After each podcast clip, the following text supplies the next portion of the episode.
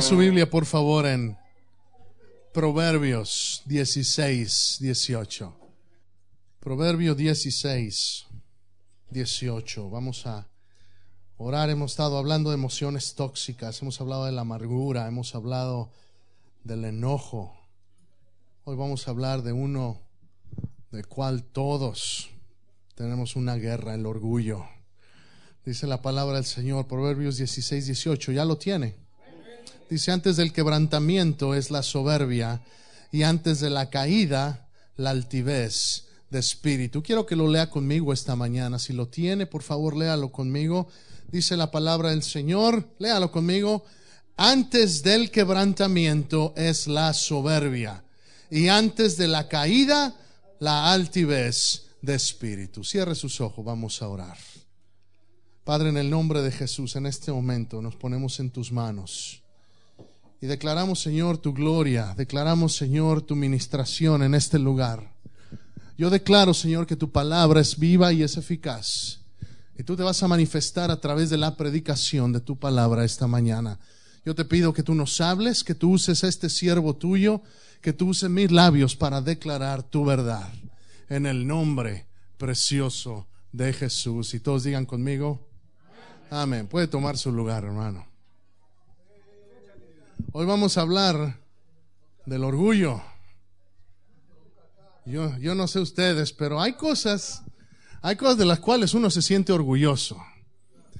Hay cosas de las cuales uno, uno tiene orgullo. ¿Cuántos están orgullosos de su pareja? Hay algunos como que la dudaron. Dele un buen codazo, hermano o hermana, si su esposo no. ¿A, cuántos están eh, orgullosos de la América, por ejemplo? Nadie. No, hay ningún americanista más de mí. No. Les da pena. Es ignorancia, Luis. ¿Cómo celebran, Luis? Yo no sé, es que yo no veo fútbol. y yo que le iba a regalar esta chamarra a algún americanista. Bueno, ni modo.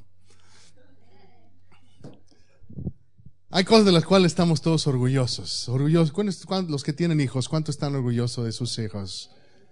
Sí, siempre. Y no importa eh, cómo, qué tan grandes, qué tan pequeños, no importa qué tan bien se porten a veces o qué tan mal se porten a veces, estamos, somos orgullosos de nuestro No estoy hablándole de este tipo de orgullo esta mañana, estoy hablando del tipo de orgullo que es egoísta, del tipo de orgullo que es soberbio, del tipo de orgullo del cual todos, todos los que batallen con orgullo, levanten la mano. Los que no la levantaron son bien orgullosos, que están tan orgullosos que no se atreven a levantar la mano. Entonces también puede levantar, ya tiene permiso de levantarla también. Todos, hermanos, todos batallamos con orgullo.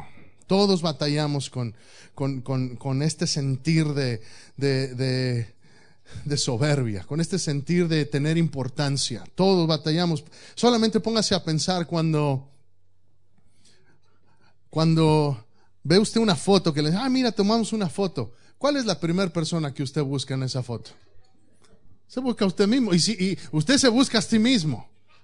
Y puede que la foto que haya, y si usted sale bien en la foto, qué bonita foto. Pero si usted sale mal y todos los demás salieron bien, pero usted salió mal, esta no. ¿Qué, qué foto tan fea? Guárdala. Sí, sí, hay una actitud de orgullo, hay una actitud de soberbia, hay una actitud de egocentrismo, hay una actitud de buscar que yo sobresalga. De, y, es una batalla que todos tenemos, hermanos. Es una batalla y esta mañana quiero hablarle de esta batalla porque es importante que comprendamos qué tan, qué tan difícil es y qué tan demoníaca puede ser esta actitud de orgullo y esta actitud de soberbia. Isaías 14, 13, probablemente este es el primero de los casos donde se registra orgullo en todos los tiempos. En Isaías capítulo 14, verso 13.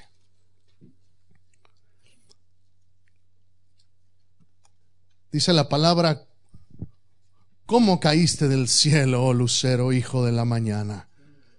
Cortado fuiste por tierra, tú que debilitabas a las naciones, tú que decías en tu corazón, Subiré al cielo en lo alto, junto a las estrellas de Dios. Levantaré mi trono y en el monte del testimonio me sentaré y a los lados del norte, sobre las alturas de las nubes subiré y seré semejante al Altísimo. Esta es una de las escrituras en las cuales sabemos, nos damos cuenta que Lucifer, el ángel de luz, Lucero, fue echado del cielo. ¿Por qué? Por orgullo. Fíjese en los verbos. Fíjese en la, en la, manera en cómo están, en qué persona están conjugados, en qué, eh, quién es la persona que está hablando. Verso 13, ¿cuál es el primer verbo que, que usted encuentra después de que dice tú que decías en tu corazón? Dice, subiré. ¿Quién? Yo subiré. Yo subiré al cielo en lo alto. ¿Cuál es el siguiente verbo? Yo levantaré mi trono. Yo levantaré mi trono. ¿Cuál es el siguiente verbo? Yo me sentaré a los lados del norte. ¿Cuál es el siguiente? Verso 14. Sobre las alturas de las nubes, ¿qué? Yo subiré. ¿Y cuál es el último? Y yo seré. Hay un yoísmo, es el yo, y yo, y yo subiré, y yo me levantaré, y yo me sentaré, y yo me subiré, y yo seré. El orgullo es una actitud demoníaca, lo cual le costó al mismo ángel Lucifer ser expulsado de los cielos. Déjame decirle, el orgullo y la altivez es una de las cosas que nos separan de Dios y por lo tanto es peligrosa. Una de las cosas más peligrosas en la vida del cristiano es el orgullo. ¿Por qué? Porque me separa de Dios. Porque cuando hay orgullo en mi corazón, ¿a quién estoy imitando? A Satanás. Cuando hay orgullo en mi corazón, cuando hay una actitud de soberbia, cuando hay una altivez en mi vida, estoy imitando a Satanás. Entienda qué tan importante, qué tan difícil puede ser esta, esta atadura en la vida de un cristiano si nos dejamos atar por el orgullo. El orgullo es algo que se puede disfrazar de muchas cosas. Hoy le voy a hablar de tres, de tres tipos de orgullo. El primer orgullo que, del cual le quiero hablar es el, es el orgullo que me hace decir yo soy mejor que tú. Es el orgullo que me hace decir yo soy mejor, que yo soy más que tú. ¿Cuántos han conocido? Y el miércoles lo hablábamos, de, de, de, de que compartíamos, de que a veces hemos experimentado gente que, que nos trata como si ellos fueran más que nos tratan con altivez, que nos tratan con soberbia, que nos hacen menos, que nos hablan como si, como si no tuviéramos valor. Porque ellos encuentran su valor en su posición, porque ellos encuentran su valor en su autoridad humana, porque ellos encuentran su, su posición, su, su valor quizá en sus posesiones. Quizá gente rica que lo único que tiene es dinero, pero no tiene a Dios. Y es triste y esa actitud tristemente se puede meter en la iglesia. Tristemente se puede meter. Vamos a Lucas capítulo 8, por favor.